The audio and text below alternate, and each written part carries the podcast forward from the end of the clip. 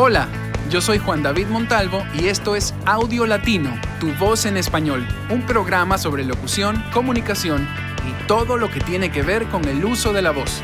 Bienvenido. Sí se puede, sí se puede. Aquí te digo, esa es la pregunta, sí, sí se puede. Ya.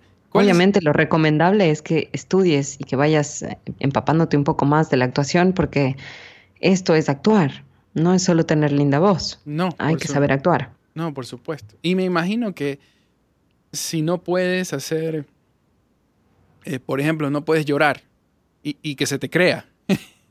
Eh, claro. llega un momento en que te, te va a tocar llorar y ¿qué haces? Y el llanto tampoco puede ser muy real porque tampoco te puedes congestionar la nariz, porque después tienes que seguir hablando.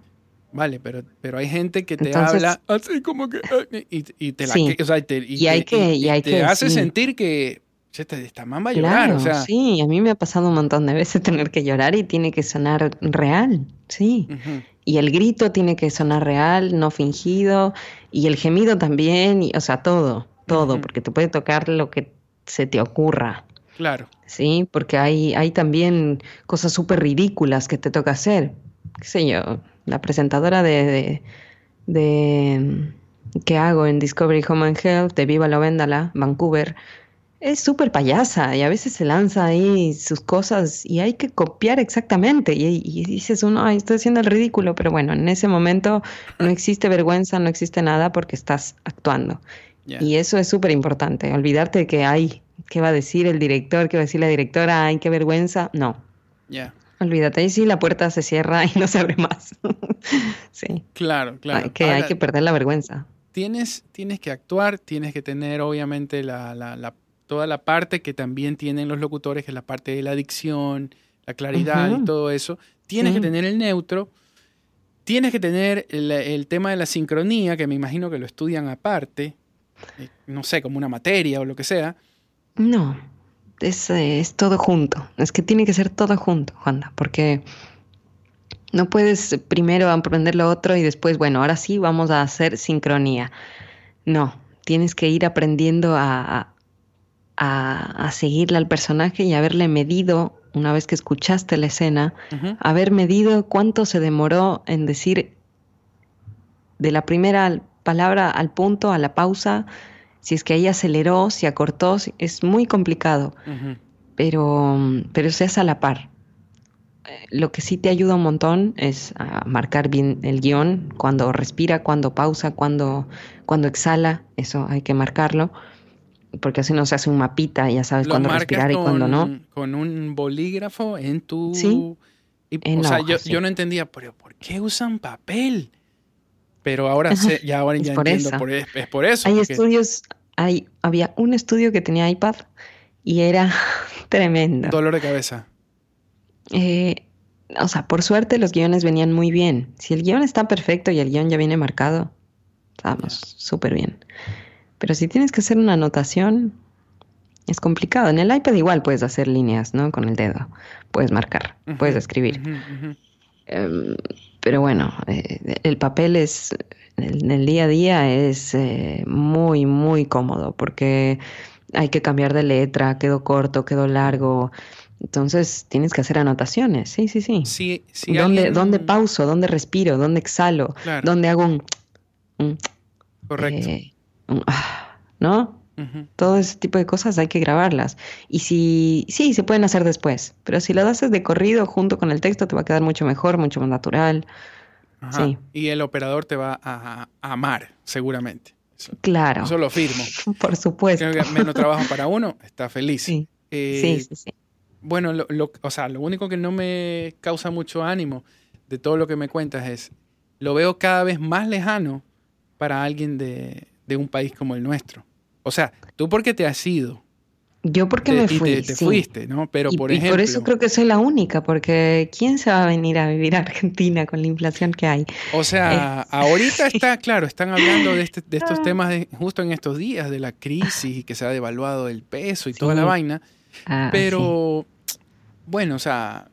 Eh, hay muchos actores eh, venezolanos, hay muchos directores venezolanos, porque en Venezuela hay una industria grandísima de doblaje. Em, O sea, South Park. Se han ido para allá. Pinky Cerebro, Bob Esponja, todo eso se dobló en Venezuela. Ya. Eh, entonces son, son muy buenos actores de doblaje para dibujitos sobre todo. Eh, y esta es una opinión personal Ujú. Y, y muy subjetiva. Me gusta cómo hacen los dibujitos animados. Me gusta mucho el doblaje de dibujos animados. Los venezolanos. Pero claro, muchos están allá, muchos han venido para acá. Yo supongo que algunos sí se han ido a México. Eh, pero bueno, no, no hay mucho más eh, a dónde irse. Digo, Chile también tiene industria de doblaje, pero no es tan grande. Hay apenas uno o dos estudios. Por eso, si, si en, tuviéramos. sí, en Bogotá hay dos. Ya, Sí. pero si tuviera, por ejemplo, 18 años, 20 años, y tengo, y tuviera este sueño, o sea, lo digo por cualquier cosa, cualquier persona que pueda estar escuchando, Sí, tiene que irse, o a- al menos tiene que viajar a, a A donde estudiar y a conocer, o sea, por lo menos a, México, Chile, Colombia, a a, si no- Colombia, Perú, a, donde sea. Argentina, a México, o sea, cualquier lado, porque en Ecuador no se está haciendo nada de estas no, cosas. y es una pena porque el acento de Ecuador, de. Quito, de la sierra, más que Ujú. nada. Pero igual no importa, porque ya te digo, si los argentinos logran hablar en neutro, Sí, cualquiera puede hablar los en neutro. venezolanos que se confunden mucho con, con- con el acento de nosotros acá en De Guayaquil, sí, es impresionante.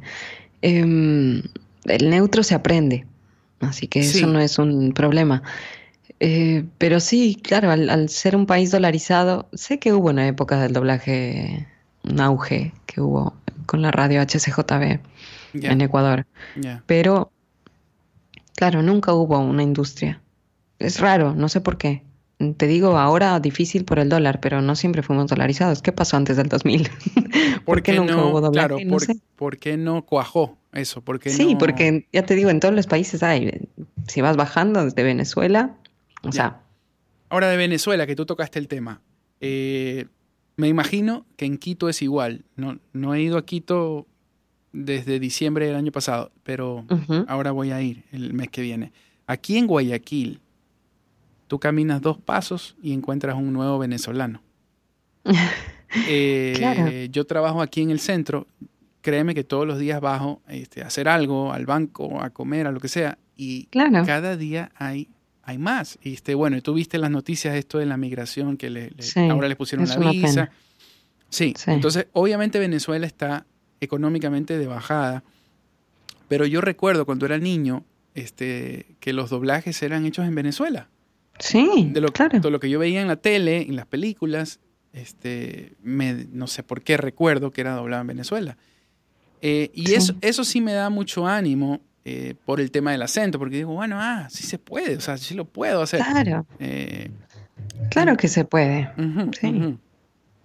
Pero bueno, este, ya vimos, el, El- tema del el neutro tema es que- puede ser difícil o por la S o por la forma Sí, cantada de, de- de- cualquier acento. Los argentinos tienen una canción muy característica, pero todos sí, los y países. el neutro de Argentina también es un poco característico, se nota. Ahora que, ahora que, que vivo de esto y estoy al día a día y estoy ya con el oído afilado, te puedo decir de qué país es cada doblaje. Yo escucho algo en la tele y te digo en qué país se dobló. Por más que porque estén se nota. Se nota. Digo, ningún neutro es igual a otro. El neutro de México no es igual al de Chile y no es igual al de Argentina y no es igual al de Colombia y no es igual al de Venezuela. No es. No, no, claro. Em, por supuesto que hay diferencias. Digo, yo formo parte del doblaje argentino y hay mexicanos aquí también. Entonces, bueno, por ahí si escuchas una peli doblada aquí, o Hill House, o, o Dark, o mm, qué sé yo, The Umbrella Academy, vas a decir, bueno, hay una mezcla. Por ahí a uno se le nota más que a otro. Sí, porque somos todas personas con el acento propio de cada uno y con, con fisionomías totalmente distintas y con S distintas, con N distintas. Con, bueno, es, es así. En. México también pasa lo mismo. Pero sí hay una, una característica. eh, en Chile, por ejemplo, que es la más, que es la más fácil para mí reconocer, la G, la Q, ¿no? La, Sí, la, la sí. IE que tienen, ¿no? Mujer. Ahí Sí. se les nota. Y cuando es algo con SH y, y ponen una CH, Ah, como champú, sushi claro. dicen sushi, sí. sí, también Eso, lo eso- notas. eso es muy chileno, sí. Sí, lo notas. Pero sí, digo, cada neutro tiene su, su cantito, cada país tiene su cantito, cada persona tiene su cantito. Y Entonces, sabes por que ahí la- hay que ser un poco tolerante nomás. Claro, me imagino. Eh, ¿Cuál sería entonces la meta? A ver, eh, aparte de, de no localizar la nacionalidad de una persona, que obviamente ese es un propósito del neutro, Ujú. ¿cuál sería la meta entonces? Si es ¿Del neutro? Sí, ¿cuál sería? O sea, a ver, es prácticamente. doblaje? Sí, sí, o sea, a ver, el doblaje, pues que la gente pueda consumir en su idioma, pero Sí, el, el doblaje es un servicio. el doblaje es un servicio, sí, y no es la primera vez que escucho eso, pero eh, ¿qué es lo que tienes que lograr? Aparte de que no se sienta tanto de donde eres. O sea, Tienes que. El doblaje lo que intenta es ser totalmente imperceptible. Si tú al doblaje lo sientes es porque está mal hecho. correcto, Si estorba, está mal hecho. correcto. Si algo te hace ruido, está mal hecho. Tienes que creerte el cuento de que esa persona está hablando en neutro. Es así, que esa persona está hablando en español. Que, que Mel Gibson está hablando en español y que Brad Pitt habla español y que Leonardo DiCaprio habla español. Sí, hay un Digo, comentario Tienes que creerte el cuento. ya no Si recuerdo. no, no.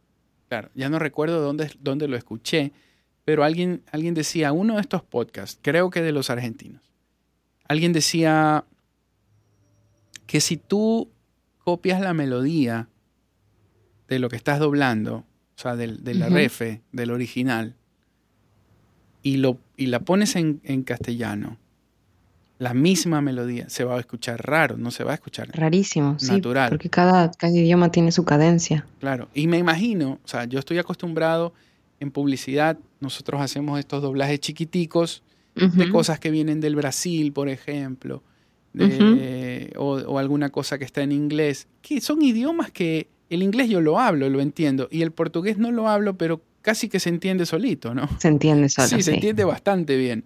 Sí. Entonces, este, nunca he tenido la experiencia, por ejemplo, de que me toque doblar algo que está en, en un idioma que no comprendo, pero nada. Ah, no, a mí sí. Ya, ¿y cómo en es? japonés, porque en porque si no sabes qué carajo está diciendo, Nada, es, es impresionante. Si el guion no está bien hecho, estamos al horno. pero ahí, ahí, ahí sí es por fe, o sea, ahí sí es por fe que lo estás haciendo porque por fe. por, por por fe fe en el guion, o sea, Fe ojalá esté bien. en el traductor. Claro, ojalá este pana haya hecho bien su trabajo, porque si no, Sí, en un estudio que se llama Master Dubbing em, se hacen novelas japonesas. ya. Los guiones son espectaculares. Están tan bien hechos, tan bien adaptados que muy rara vez falta una palabra, sobra algo, muy rara vez. Y ahí En sí cuanto es a la fonemas, confianza. en cuanto a La fonemas. confianza ciega, sí, porque digo, ellos hablan, y acelerar. Ay, Dices, claro, ¿Qué dijo? Sí. ¿Qué dijo? Bueno, lo que está en el guion. Y el guion ya está marcado. O vas marcando por pausas. Digo, coincide, es mágico. Eh, Alguien bueno, hizo hasta bien la su pausa trabajo. llegó acá, ¿no? Alguien hizo bien su trabajo, sí. Tiene, es que son muchas etapas. Desde la traducción, a veces lo que pasa con, con los turcos, sobre todo con las cosas que vienen de allá, eh, es que hacen la adaptación a partir del subtitulado, o sea, el, el guion que se hizo para subtitular. Y ahí ya perdimos, porque ahí ya, ya, ya se perdió una parte. Claro. Digo, no subtitulas absolutamente todo, también es una adaptación. Entonces, eh, a, a veces sobran 10 segundos y no tenemos texto y no sabemos qué dice. ¿Y qué hacemos? ¿Qué hacemos? no, no hay como hablar tan lento como para llenar esos 10 segundos. No, ¿Qué, qué pues. inventamos? Es tremendo. Eso sí es muy difícil. Pero si está bien hecho, no importa el idioma original. No importa. Pero el feeling, ¿cómo lo tienes? Porque en el guion no te ponen con alegría, con tristeza, Bueno, con esto. si es un buen actor, que generalmente lo son, eh, en las novelas japonesas, lo que sí es que ellos como ya llevan años haciendo esto, ya le tienen identificado un poco a la manera de ser, porque los japoneses tienen, qué sé yo, hacen unas caras raras, quieren decir una cosa y nosotros entendemos otra. Pero si el director y el estudio ya está empapado del tema, te pueden guiar, te guían, te dicen, bueno, ahora está, está reclamando, pero esto es más en tono de chiste. ¿no? Ah, bueno, ok. Ahora sí está ofendida. No parece estar ofendida, pero bueno. Porque lo han vivido, pues ya tienen la experiencia. Porque lo han vivido, sí. Es difícil, sí es difícil darse cuenta, pero eh, Sobre todo te vas con- acostumbrando, les sobre vas con entendiendo el- un poco más. Sí, yo pienso que el asiático, porque no sé por qué eh, mi esposa ahora ve muchas series, se aburrió de todo Netflix, porque yo no tengo más que Netflix en la casa. Entonces, Ya se vio todo. ya se vio todo la man, entonces a veces yo llego y, y está viendo cosas coreanas, japon- japonesas Que son muy y chinas, y, y ya más o menos le entiende el, el estado de ánimo a cada uno. Sí, Ujú, sí, sí, sí. sí. No, después vas entendiendo. Digo, y si no les entiendes muy bien, para eso está el director o la directora para decirte por dónde ir. Ya. Así que, que como en cualquier eh, como en cualquier escenario donde tienes un director y tú tienes que actuar, tú haces lo que el director te dice. Digo, eso es palabra final. Bueno, alguien tiene que tiene poner el pecho, ¿no? A las balas. Entonces, Claro. entonces o sea, es él. una, una pone el talento y, y él también pone el suyo. ¿no? Correcto. Y si nos Ay, equivocamos, uno también vamos, tiene que ir juntos. preparado para, para saber lo que, lo que va a pasar. Por eso es que si estás empezando en doblaje, no hay que lanzarse a la piscina tan rápido, No, porque te quemas. O sea, eh, puedes cerrarte una puerta ya.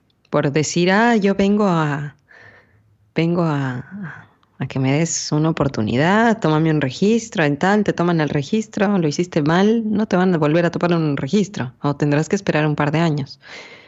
Entonces, eh, Eso, sí. mira, aprovecho y te pregunto. A mí me pasó eso.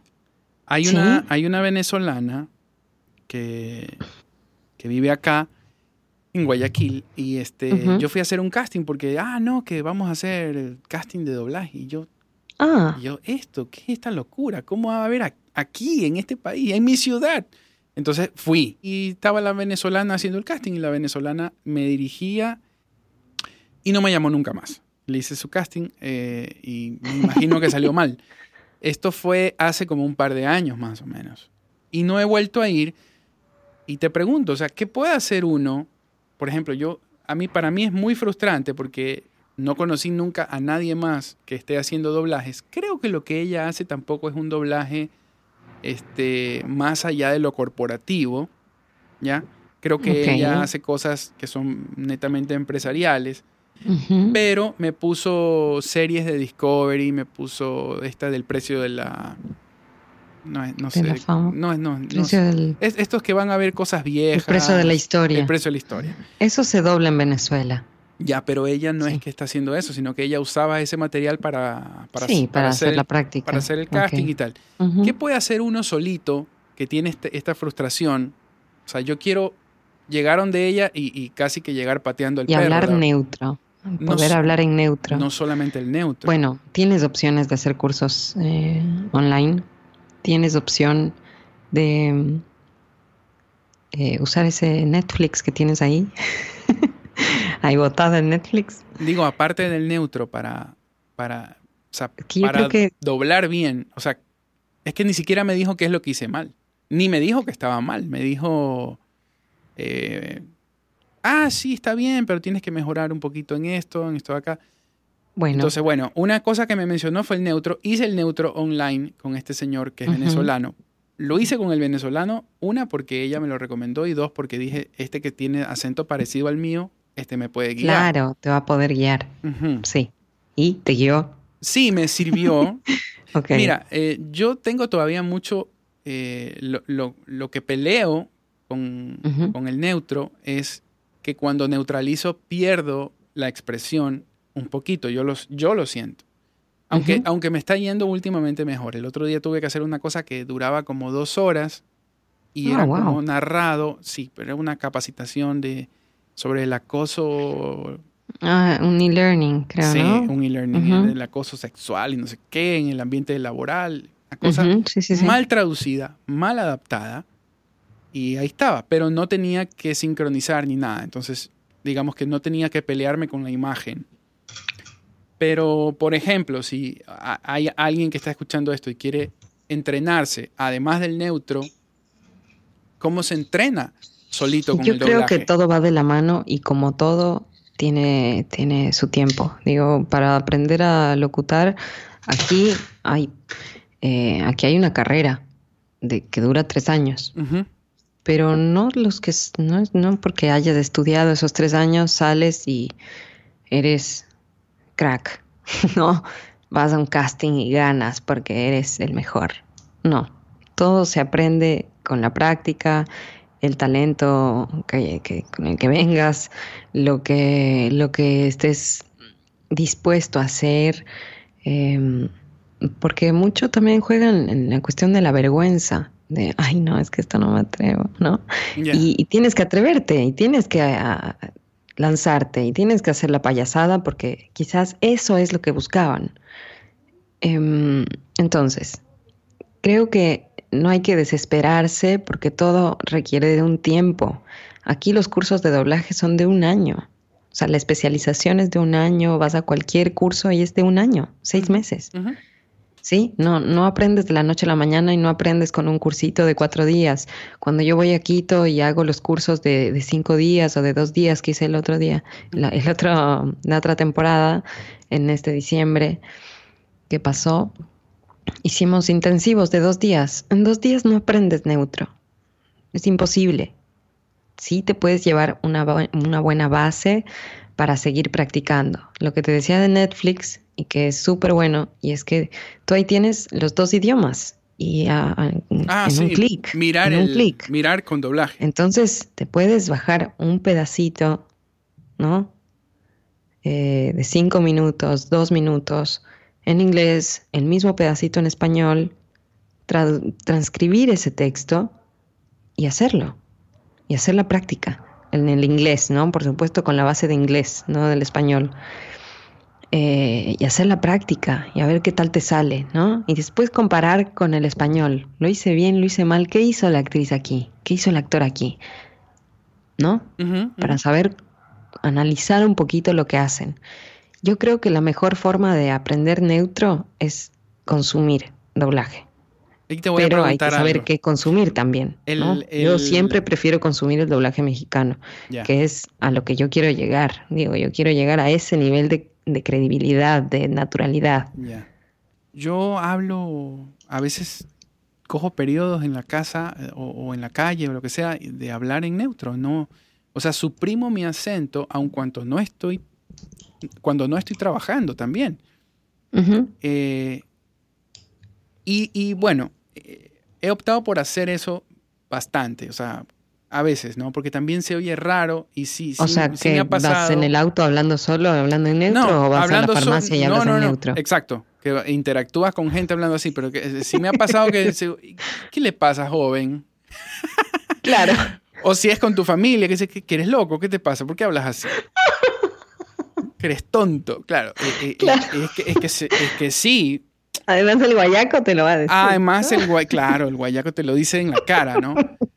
Yo lo que hago cuando grabo, por ejemplo, me pasa mucho que me, llaman para grabar cosas por mi acento, la gente de Quito. Claro, no, porque tienen un acento guayaquileño. Claro, necesito de la costa, que no sé qué, ya, chévere.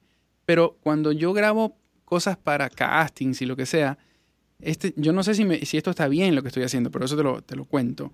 Por ejemplo, para Voice 1, 2, 3 o alguno de estos. Entonces yo digo, tengo que decir, este, Albita, por favor, páseme la comida. Entonces, ok, ahora voy a neutralizarlo. Albita, por favor, páseme la comida. Y trato de pronunciar. Si tenía que, si me comía una S, ya no me la como. Pero lo digo primero con mi acento y me apoyo en esa Claro, para saber cómo sería naturalmente. Exacto, me copio el la tema Es que con tu acento también se delata el, no neutro. Sí. ¿No? sí, o sea, me funciona a veces, pero no, no siempre. No siempre, no siempre. A mí me pasa que a veces hago un cantito en el doblaje, en el día a día, un cantito que digo, eso no es neutro. Y a veces me dicen, queda, y a veces me dicen, esto sonó raro. Sí, vamos de nuevo. Ya. Ya está. Porque a veces no lo haces pensando, sino que simplemente sale así. Eh, es decir, hay cantos que te pueden sonar naturales, pero sí pueden delatar tu, tu, procedencia. Y hay otros que no. Em, digo, en el caso específico de Guayaquil y Quito, nosotros nos vamos a dar cuenta que es, que es lo uno y que es lo otro. Em, yo creo que para, para, la gente de la costa en Ecuador, todo lo que no suene a costa suena a sierra. Y también aquí, este... Y el neutro es, es eso. Yo no sé cómo les suena a ustedes el neutro, porque al final igual está muy lejano a su acento. Es que para mí es muy cercano. El DF es sierra, o sea, o, es altura, el DF Es sierra. Es, sí, altura. Claro. Sí, eso es indiscutible. Eso es indiscutible. Es indiscutible. Pasa que como yo, para mí, es un acento tan cercano al mío, que para mí me suena muy natural. Siempre me pregunté por qué los dibujitos hablan como yo. Correcto. Y no como mi papá, que era de Guayaquil. Ah, tu papi es de Guayaquil. Sí. Y decía, ¿por qué los dibujos hablan como yo? En Guayaquil hablan en guayaquileño. o sea, ¿no? Yo me preguntaba eso de chiquitita. Tiene su propio idioma. Claro, o sea, no entiendo. Imagínate, yo interpretaba al, neutro de, de, los Looney Tunes como mi acento. Y la gente, eh, la gente de porque, aquí. Porque, claro, es muy cercano al mío. Sí. Al nuestro, digamos, de la sierra. Sí. Y la gente de aquí que no trabaja en esto ni sabe nada del tema, la gente piensa que no tiene acento. Eso, es lo más lindo. es, bello eso. Ese. es bello. Si nosotros no tenemos acento, así. Nosotros Pero si yo no tengo acento, pues hermano. Exacto, exacto. Esto, esto es genial. No, sí, eh, Yo le voy a dar, le, voy a, le, voy a dar unas clases de neutro. El requerimiento para este proyecto que va a haber es que él no se le sienta tan mono, tan guayaquileño. y, y, que él había dicho, pero si yo no tengo acento. claro. No, no, Ay, no, lo que me reí. No, no, es genial. Claro, claro, eh, claro.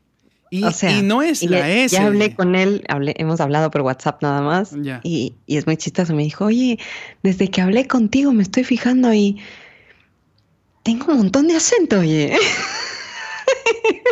Ha, vivido inconsciente de ese tema. la risa, es genial.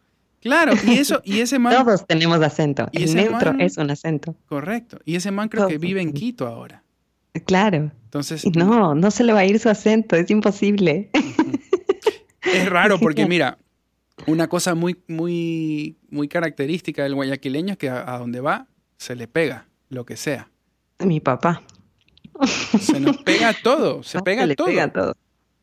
es que mira, yo tenía profesores chilenos en la universidad. Eh, ¿Y se te pega el chileno? No, ya no, pero en esa época sí, cuando tenía 20 años, 22 años.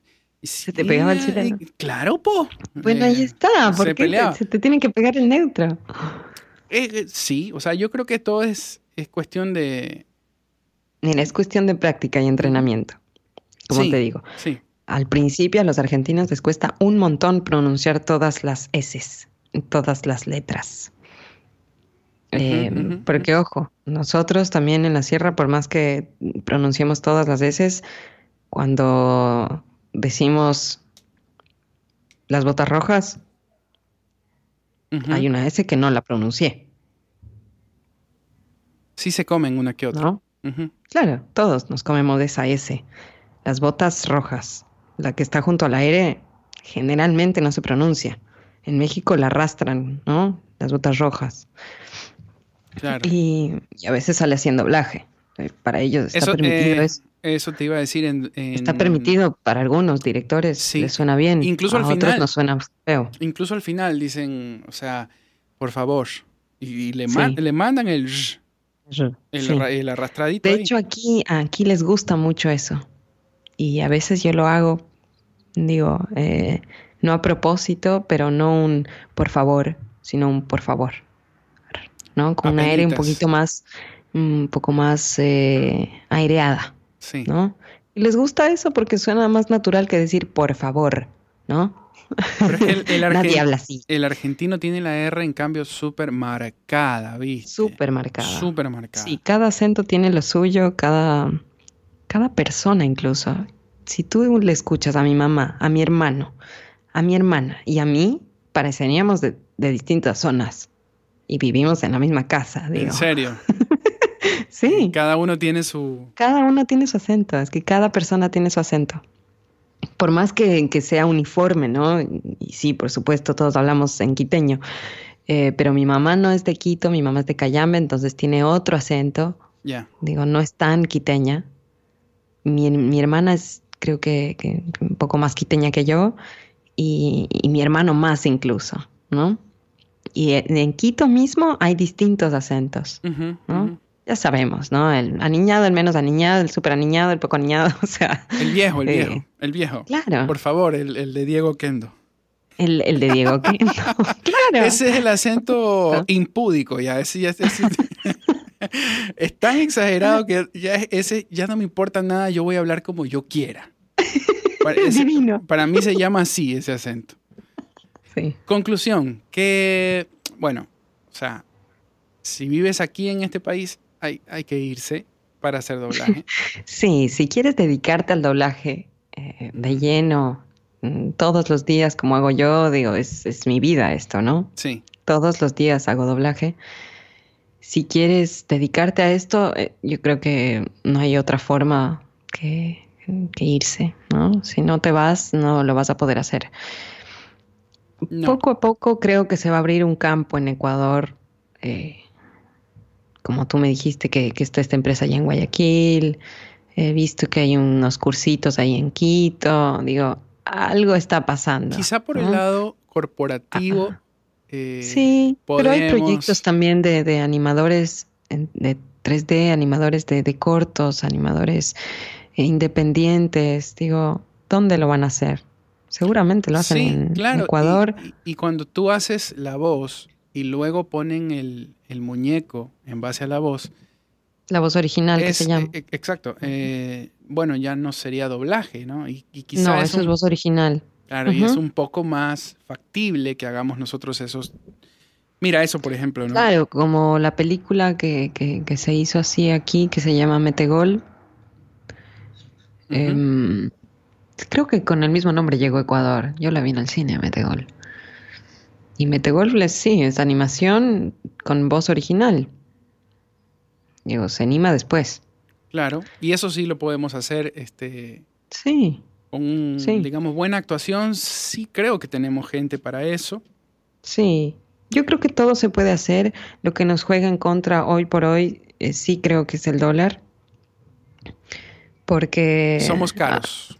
e- es un país caro. Y además de ser un país caro, porque, ojo, pueden, eh, digo, Colombia no es un país barato.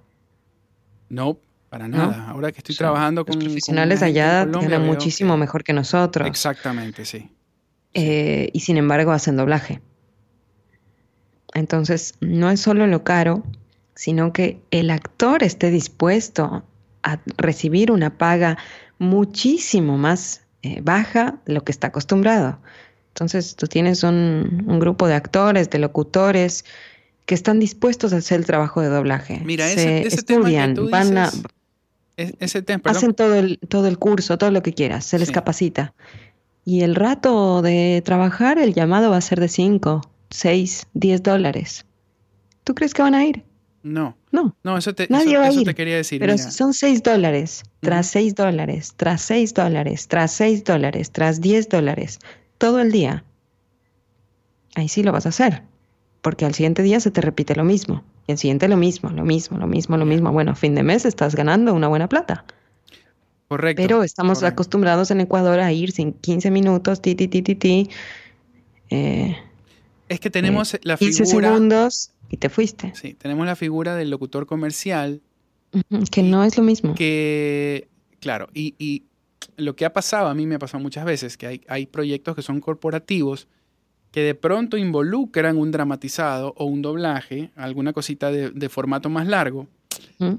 y hazlo pues con el locutor comercial conocido y, y- y reconocido de aquí. Es difícil Claro. porque está acostumbrado a ir, como tú dices, tan tan en media hora y me gané Y me voy. y me gané Sí. una platita que, que está súper bien y tal. Entonces, Que está bien que se pague eso, me parece perfecto. ya. Lo que está mal es lo que se paga en doblaje.